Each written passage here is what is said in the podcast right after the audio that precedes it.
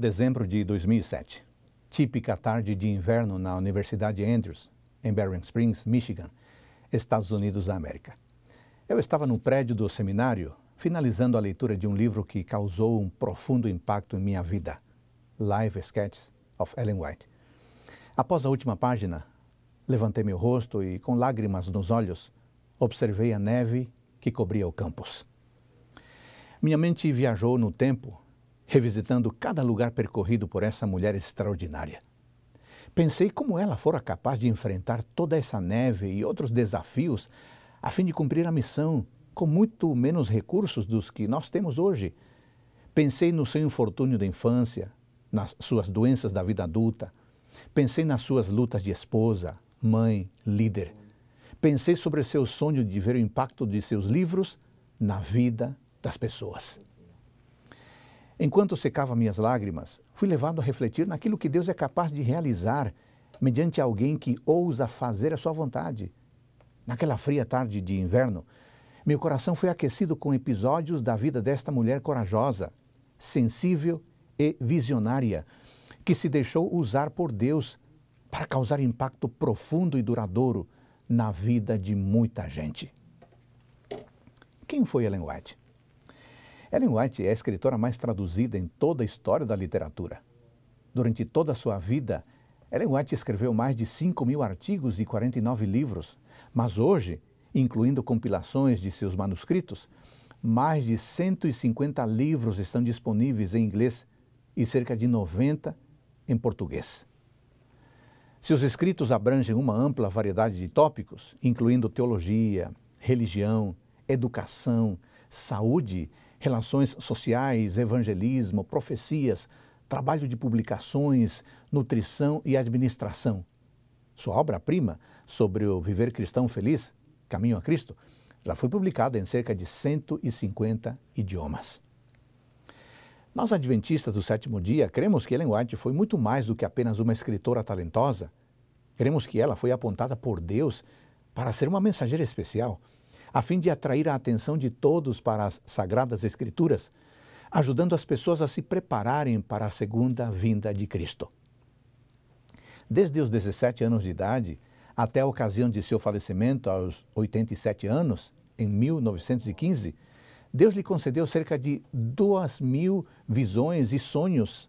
As visões variavam em duração, podendo ser de menos de um minuto até cerca de quatro horas. O conhecimento e conselhos recebidos através dessas revelações foram por ela escritos com o objetivo de serem compartilhados com outros. Assim, seus escritos são aceitos por nós, adventistas do sétimo dia, como inspirados, e a qualidade excepcional dessas obras é reconhecida mesmo por leitores ocasionais. Nós, adventistas, acreditamos que Ellen White possuía o dom profético. Sim, amigos, Nela se manifestou o espírito de profecia. Como era o dom profético nos tempos bíblicos? O dom profético não é uma invenção dos adventistas do sétimo dia. O dom profético é um tema bíblico. Embora o pecado tenha interrompido a comunicação face a face de Deus com os seres humanos, Deus não perdeu a intimidade com seus filhos e filhas. Em vez disso, desenvolveu novas formas de comunicação por meio dos profetas, passou a enviar as suas mensagens de encorajamento, advertência e reprovação. Nas Escrituras, o profeta é alguém que recebe comunicações de Deus e as transmite ao povo. Os profetas não profetizavam por sua própria iniciativa. Em 2 Pedro capítulo 1, versículo 21, aliás, eu quero ler esse texto com você. 2 Pedro capítulo 1, versículo 21, está escrito o seguinte: Porque nunca jamais qualquer profecia foi dada por vontade humana. Entretanto, homens falaram da parte de Deus, movidos pelo Espírito Santo. No Antigo Testamento, a palavra profeta é geralmente tradução do hebraico nabi. Seu significado é exposto em Êxodo capítulo 7, versículo 1. Vale a pena ler esse texto também. Êxodo capítulo 7, versículos 1 e 2. Então o Senhor disse a Moisés: Veja, eu o constituí como Deus sobre Faraó, e o seu irmão Arão será o seu profeta. Você falará tudo o que eu lhe ordenar a Arão, seu irmão, ele falará a Faraó, para que deixe sair da sua terra os filhos de Israel. O relacionamento de Moisés para com Faraó seria semelhante àquele que Deus mantém com seu povo. Assim como Arão comunicava as palavras de Moisés a Faraó, igualmente o profeta apresenta as palavras de Deus perante o povo. O termo profeta, portanto, se refere a um porta-voz apontado por Deus. O termo grego equivalente ao hebraico nabi é profetês, de onde deriva o nosso termo em português, profeta. Através dos anos, amigos, Deus concedeu revelações de sua vontade ao seu povo, utilizando as pessoas que haviam recebido o dom de profecia. O profeta Amós registra isso de uma maneira muito bonita e marcante. Vamos ler esse texto, amigos. Amós, capítulo 3, versículo 7. Amós, capítulo 3, versículo 7, diz assim: Certamente o Senhor Deus não fará coisa alguma sem primeiro revelar o seu segredo aos seus servos, os profetas. Muito bem, falemos um pouco das funções do dom profético no Novo Testamento. O Novo Testamento concede ao dom de profecia um lugar proeminente entre os dons do Espírito Santo, colocando-o uma vez em primeiro lugar e duas vezes em segundo lugar entre os ministérios de maior utilidade para a igreja. Você pode conferir isso em Romanos 12, 6, 1 Coríntios 12, 28 e Efésios 4, 11. O apóstolo Paulo estimulou os crentes a desejar de modo especial o dom de profecia. Essas palavras estão em 1 Coríntios 14, 1 e 39. O Novo Testamento sugere que os profetas desempenharam as seguintes funções: 1. Um, prestaram assistência na fundação da igreja. Efésios 2, 20 e 21. 2. Iniciaram a extensão missionária da igreja. Atos 13 2 e Atos 16, 6 a 10. 3. Edificaram a igreja.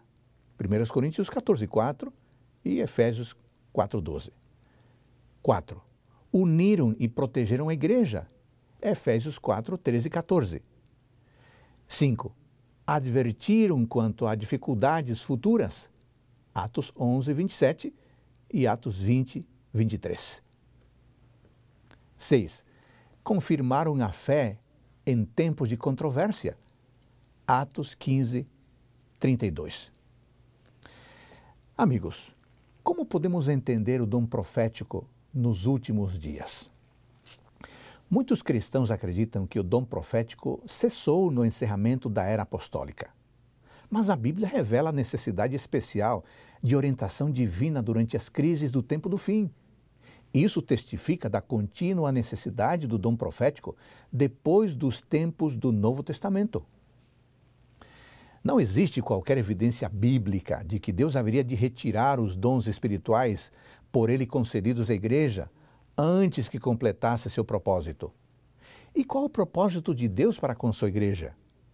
De acordo com o apóstolo Paulo, o propósito é o seguinte: que todos cheguemos à unidade da fé e do pleno conhecimento do Filho de Deus, ao estado de pessoa madura, à medida da estatura da plenitude de Cristo. Efésios 4:13. A igreja ainda não alcançou tal experiência e, por isso, necessita ainda da presença dos dons do Espírito.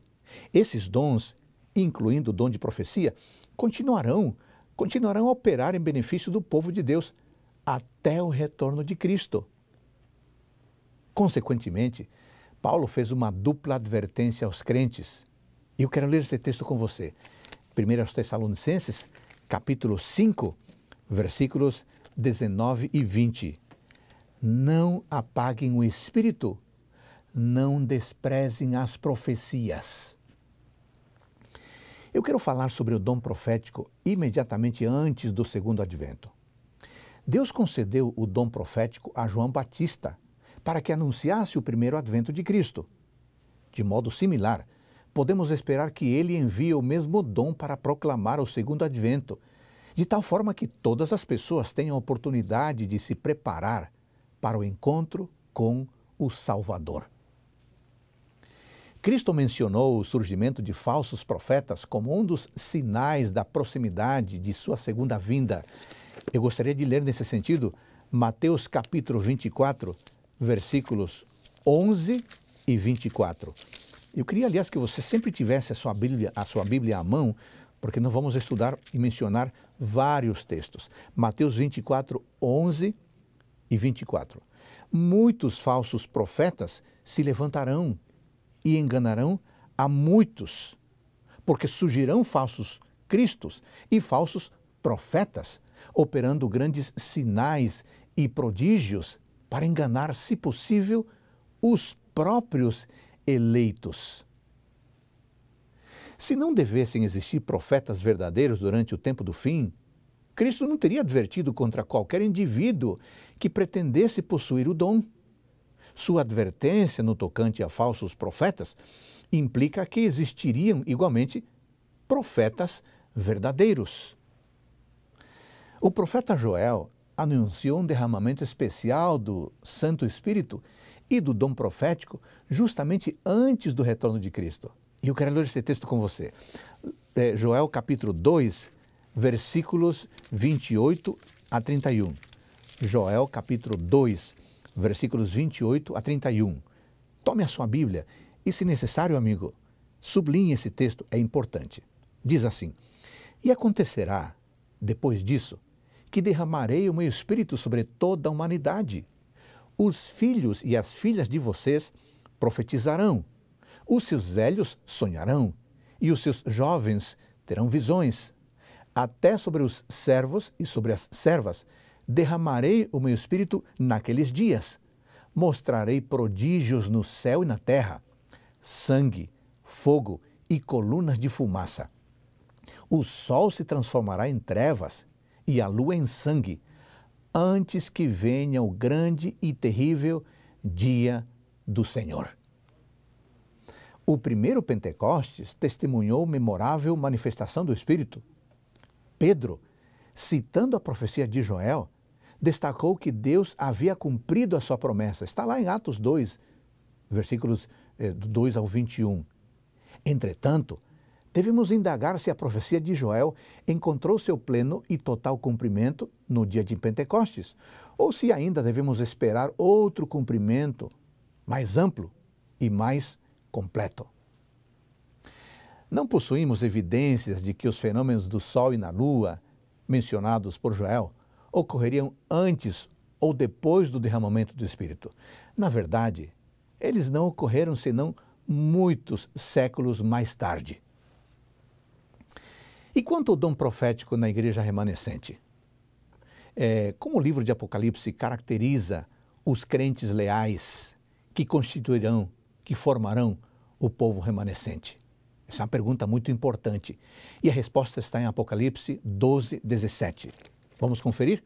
Apocalipse capítulo 12, versículo 17, um texto essencial para o estudo desse tema. 12, 17 diz assim: o dragão ficou irado com a mulher e foi travar guerra com o restante da descendência dela, ou seja, os que guardam os mandamentos de Deus e têm o testemunho de Jesus. A frase testemunho de Jesus se refere ao dom profético. E como sabemos disso? Pela conversa posterior do anjo com João. Eu vou explicar. Próximo ao final do livro do Apocalipse, o anjo identifica a si mesmo como um servo de Deus, assim como são você e os seus irmãos, que guardam o testemunho de Jesus, Apocalipse 19, 10, e como um servo de Deus, assim como são você e os seus irmãos, os profetas, Apocalipse 22, 9. Essas expressões paralelas deixam claro que são os profetas que possuem o testemunho de Jesus isso explica a declaração do anjo de que o testemunho de Jesus é o espírito de profecia. Apocalipse 19, 10. De tal maneira, querido irmão, querida irmã, meu amigo, o espírito de profecia não é invenção dos adventistas do sétimo dia, não. Esse é um assunto que está na palavra de Deus. Eu vou reforçar a comparação de dois textos importantes sobre esse assunto e eu queria que você me acompanhasse. O primeiro texto é de Apocalipse 19, 10. Apocalipse, capítulo 19, versículo 10. Esse texto diz o seguinte: Prostrei-me diante dos seus pés para adorá-lo. O anjo, porém, me disse: Não faça isso. Sou um servo de Deus, assim como são você e os seus irmãos que guardam o testemunho de Jesus. Adore a Deus, pois o testemunho de Jesus é o espírito de profecia. Há um outro texto, irmãos, muito importante nesse tema. Apocalipse 22, 8 e 9. Por favor, pegue a sua Bíblia. Apocalipse 22, 8 e 9. Diz assim: Eu, João, sou quem ouviu e viu estas coisas. E depois de ter ouvido e visto, prostrei-me diante dos pés do anjo que me mostrou estas coisas, para adorá-lo. Mas ele me disse: Não faça isso. Sou um servo de Deus, assim como são você e os seus irmãos, os profetas, e como são os que guardam as palavras deste livro. Adore a Deus. Observe que a situação nas duas passagens é a mesma. João se prostra aos pés do anjo para adorá-lo. As palavras do anjo são quase idênticas. Mesmo assim, a diferença é significativa. Em 1910, os irmãos são identificados com a expressão que guardam o testemunho de Jesus. No entanto, em 22:9 são chamados simplesmente de profetas. A Bíblia está realizando uma autointerpretação. A comparação nos leva à conclusão que o espírito de profecia de Apocalipse 19:10 não pertence a todos os membros de forma geral. Não. Pertence somente àqueles a quem Deus chamou para serem profetas. Você sabia que haverá um auxílio especial na crise final? Sim. As Escrituras declaram que o povo de Deus experimentará nos últimos dias na história terrestre a plenitude da ira do satânico poder do dragão, quando este se envolver em uma tentativa final para destruí-lo. Está em Apocalipse 12, 17. Será um tempo de angústia, como nunca houve, desde que existem nações até aquele tempo, diz Daniel 12:1, a fim de ajudá-los na sobrevivência em meio ao mais intenso conflito de todas as eras. Deus, em sua amorável bondade, assegura a seu povo que não o deixará sozinho o testemunho de Jesus, o espírito de profecia, os guiará em segurança rumo ao objetivo final, a união com o Salvador, por ocasião do segundo advento. Bom, depois dessas explicações, eu queria voltar a Ellen White. Alguém pode perguntar o seguinte, Pastor Adolfo, preenche Ellen White as condições como mensageira de Deus para os tempos atuais? Ela preenche os requisitos para ser uma profeta? Bom, essa é uma pergunta muito importante. A resposta, irmãos, é um claro e sonoro sim. As normas pelas quais avaliamos os profetas bíblicos podem ser facilmente aplicadas a Ellen White. Então vamos lá. Número um, os ensinos de Ellen White estão totalmente em harmonia com a Bíblia. Desde o começo até o fim do seu ministério, seu conselho era claríssimo. Ela escreveu: O Senhor deseja que estudem a Bíblia. Ele não deu alguma luz adicional para tomar lugar de sua palavra. Esta luz, o próprio ministério dela, deve conduzir as mentes confusas à sua palavra, a qual, se for comida e assimilada, é como sangue que dá vida à alma. Ela também escreveu: A Bíblia e somente a Bíblia é nossa única regra de fé. Em outra ocasião, ela disse: as palavras da Bíblia e a Bíblia somente deviam ser ouvidas do púlpito. De maneira enfática, ela também disse: Recomendo-vos, caro leitor, a palavra de Deus como regra de vossa fé e prática. Por essa palavra seremos julgados. Nela, Deus prometeu dar visões nos últimos dias, não para uma nova regra de fé, mas para conforto do seu povo e para corrigir os que se desviam da verdade bíblica. Em sua última aparição na Associação Geral de 1909, ela concluiu seu sermão levantando uma Bíblia diante de todos os presentes e dizendo: Irmãos e irmãs, eu lhes, lhes recomendo este livro. Que impressionante. Número 2, segunda prova: exatidão das predições. Os escritos de Ellen White contêm um número relativamente pequeno de predições. Algumas delas estão hoje em processo de cumprimento, enquanto outras ainda aguardam serem cumpridas. Entretanto, aquelas que podem já ser testadas cumpriram-se com extraordinária precisão. Eu apresentarei a seguir dois exemplos que demonstram a sua visão profética. Primeiro exemplo: o surgimento do moderno espiritualismo.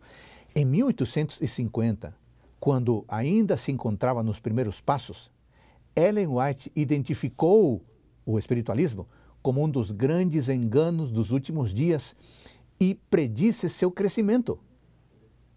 Embora naqueles dias o movimento fosse decididamente anticristão, ela previu que a hostilidade se modificaria e que ele viria a tornar-se respeitável entre os cristãos.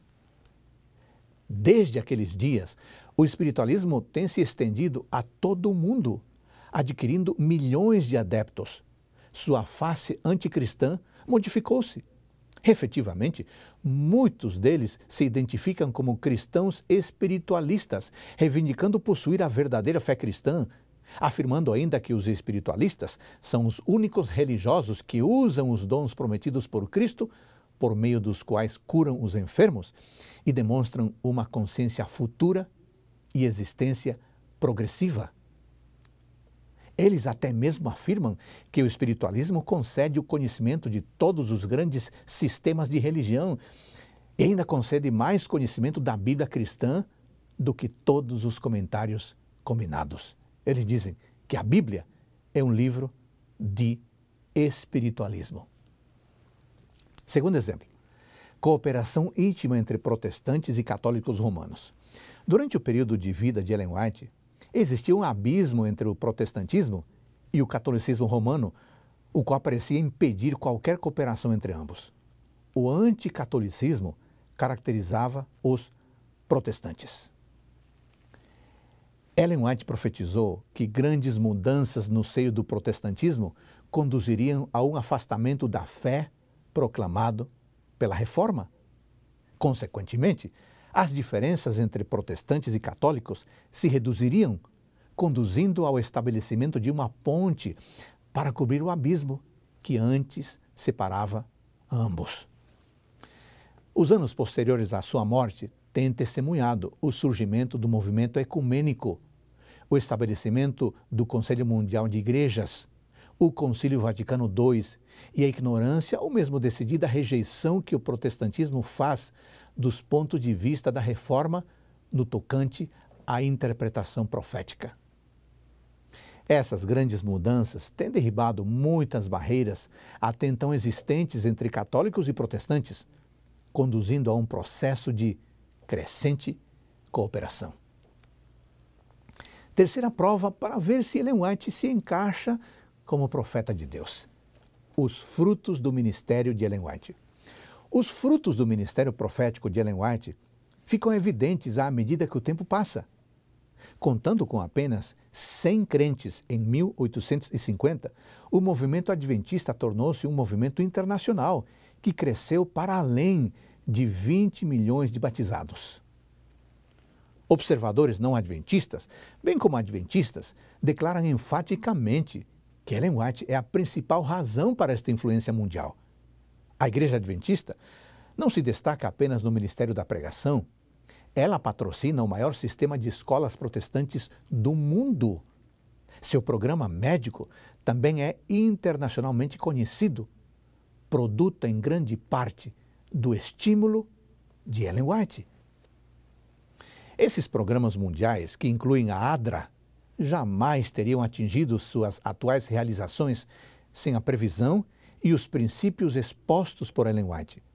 A Universidade de Loma Linda, por exemplo, com sua internacionalmente reconhecida escola de medicina, nem mesmo existiria não fosse pela visão e pela tenacidade de Ellen White. O caráter peculiar desses programas reside não em sua influência mundial, mas em seus objetivos singulares. As escolas adventistas e as instituições médicas são distintivas por causa dos princípios cuidadosamente burilados e esboçados por quem? Por Ellen White. Não por causa de pessoas religiosas que imitam programas seculares. Graças aos princípios expostos pela mensageira de Deus, os atuais adventistas do sétimo dia também são reconhecidos como um povo que contribui, um povo de vida longa e saudável e um povo missionário. Quarto teste para provar se Ellen White é de fato uma profeta de Deus. O enfoque sobre Jesus. Sabe que o enfoque coerente de Ellen White sobre Jesus como centro tanto de sua vida espiritual quanto de seus princípios teológicos, ressalta quão convincentemente ela cooperou com espírito de profecia. Ela disse: o objetivo de todo o ministério é conservar eu, o eu fora de vista e deixar que Cristo apareça. A exaltação de Cristo é a grande verdade que todos os que trabalham por palavra e doutrina devem revelar. Além disso, Ellen White escreveu extensamente sobre a vida de Cristo, seu papel como Senhor e Salvador, seu sacrifício expiatório na cruz e seu atual ministério intercessório representam temas dominantes em sua obra literária. O livro O Desejado de Todas as Nações, um lindo livro, tem sido aclamado como um dos mais espirituais tratados sobre a, a, vida, a vida de Cristo, enquanto que o livro O Caminho a Cristo, sua obra mais amplamente difundida, tem conduzido milhões de pessoas a um relacionamento mais íntimo com Ele. Aliás, deixa eu perguntar para você: você já leu O Caminho a Cristo e o Desejado? Eu recomendo fortemente essa leitura. É extremamente inspiradora é extremamente motivadora essa leitura. Faça isso, o desejado de todas as nações e o caminho a Cristo. Mas eu queria continuar dizendo o seguinte: seus livros retratam claramente a Jesus como plenamente Deus e plenamente homem. Sua exposição equilibrada coincide com os pontos de vista bíblicos, evitando de forma cuidadosa a ênfase exagerada quanto a uma ou outra natureza um problema que causou tanta controvérsia ao longo da história do cristianismo. Todo o tratamento que ela dá ao ministério de Cristo é de cunho prático. Não importa quais os aspectos que ela trate, sua preocupação fundamental é conduzir o leitor a um relacionamento mais profundo com o Salvador. O impacto dos escritos de Ellen White, eu quero falar sobre isso agora. A revista Ministry, de outubro de 1982, mostrou que os adventistas do sétimo dia, que estudam regularmente os escritos de Ellen White, apresentam maior probabilidade de também serem cristãos mais sólidos na vida espiritual e no testemunho perante a comunidade do que os membros da igreja que não o fazem. Que interessante! Essa mesma pesquisa afirma que talvez mais importante do que todas as outras características daqueles que leem os escritos de Ellen White, foi a descoberta de que 82% geralmente ou sempre fazem um estudo pessoal e diário da Bíblia, enquanto apenas 47% dos não leitores o fazem. Que coisa interessante! Isso significa que a leitura de Ellen White nos conduz à Bíblia. Os adventistas que leem Ellen White valorizam mais o estudo da Bíblia do que aqueles que não a leem. Além disso, os que seguem o conselho da escritora são os membros da igreja que ocupam a vanguarda na proclamação das boas novas que constantemente recebem ao estudar a Bíblia e os escritos dela. Em outras palavras, os que leem Ellen White são os que entendem melhor a missão e a mensagem da Igreja Adventista do sétimo dia. Que impressionante, amigos, o impacto que a leitura de Ellen White causa em nossa vida. Em 1915, Arthur Daniels, na época presidente da Associação Geral da Igreja Adventista do Sétimo Dia, resumindo as contribuições da vida de Ellen White, disse o seguinte no funeral dela: Nenhum mestre cristão desta geração, nenhum reformador religioso de qualquer era anterior valorizou tanto a Bíblia. Em todos os seus escritos, as Escrituras são representadas como o livro de todos os livros, o guia supremo e suficiente para a família humana. Aqueles que ainda creem que a Bíblia é a palavra inspirada e infalível do Deus vivo valorizarão ao extremo o apoio categórico e firme dado a esse ponto de vista nos escritos da Sra. White. O pastor Daniels prosseguiu listando uma série de destaques de seus escritos. Cristo é reconhecido e glorificado como o único Salvador dos pecadores. O Evangelho é considerado o único meio de salvação. O Espírito Santo é exaltado como mestre e guia celestial, enviado a este mundo por Cristo, para tornar real no coração e na vida dos seres humanos tudo o que ele tornou possível mediante sua morte na cruz. Por intermédio de seus escritos, os adventistas recebem luz e conselhos acerca de questões vitais que afetam o bem-estar e o enlevo da família humana. Além disso, o pastor Daniels também disse: seus escritos apresentam um ponto de vista mais abrangente sobre a reforma da temperança, as leis da vida e da saúde. Que impressionante! Eu queria dizer em conclusão o, o que o pastor Daniels também declarou, e eu vou é, ler as palavras dele. Ele disse assim: Talvez não sejamos sábios o suficiente para dizer de forma definitiva qual parte da obra da Sra. White foi de maior valor para o mundo, mas nos parece que o grande volume de literatura bíblica que ela deixou demonstra ser esse seu maior serviço à humanidade.